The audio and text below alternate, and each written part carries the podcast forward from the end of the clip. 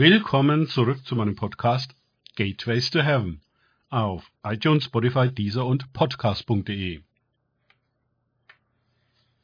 Mein Name ist Markus Herbert und mein Thema heute ist Wahn oder Wirklichkeit. Weiter geht es in diesem Podcast mit Lukas 1,31 aus den Tagesgedanken meines Freundes Frank Krause.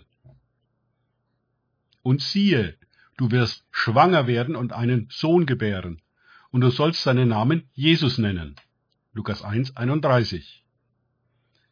Das ist der Anfang dessen, was der Engel Gabriel zu Maria über die Gnade sagte, die ihr widerfahren würde.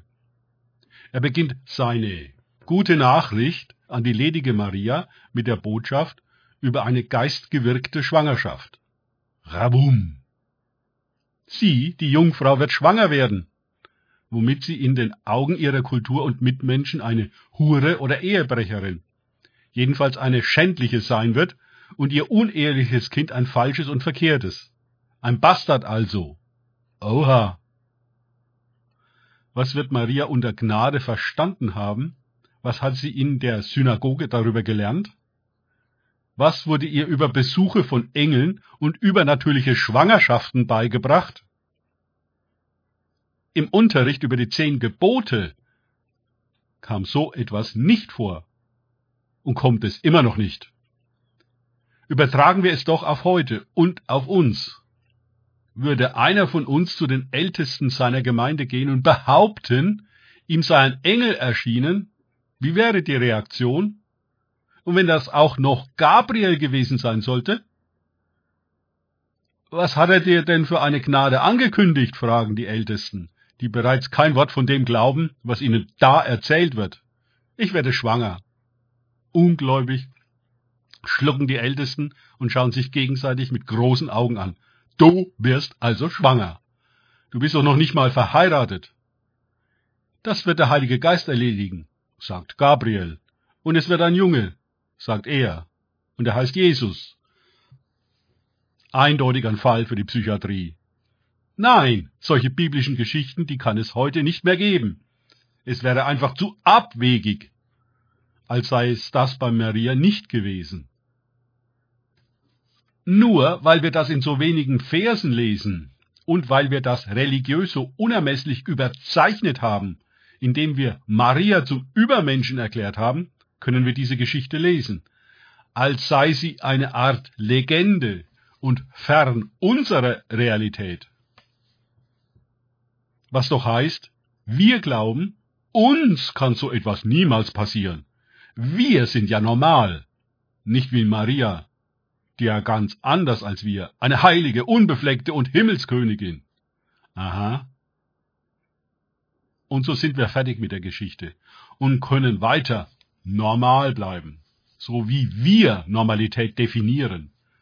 Denn alles, einschließlich Gott, Himmel, Engel und Gnade, haben sich bitteschön nach unserer Definition von normal zu richten. Sonst Einweisung in die Psychiatrie.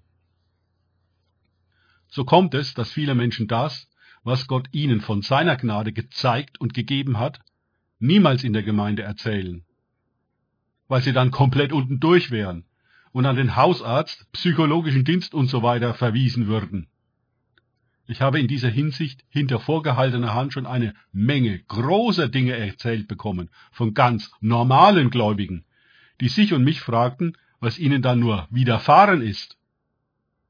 Sie hatten leider oft keine Freude an der Gnade, sondern die pure Angst, damit an den Pranger zu kommen, als unnormal eingestuft zu werden und eben psychiatrisiert zu werden.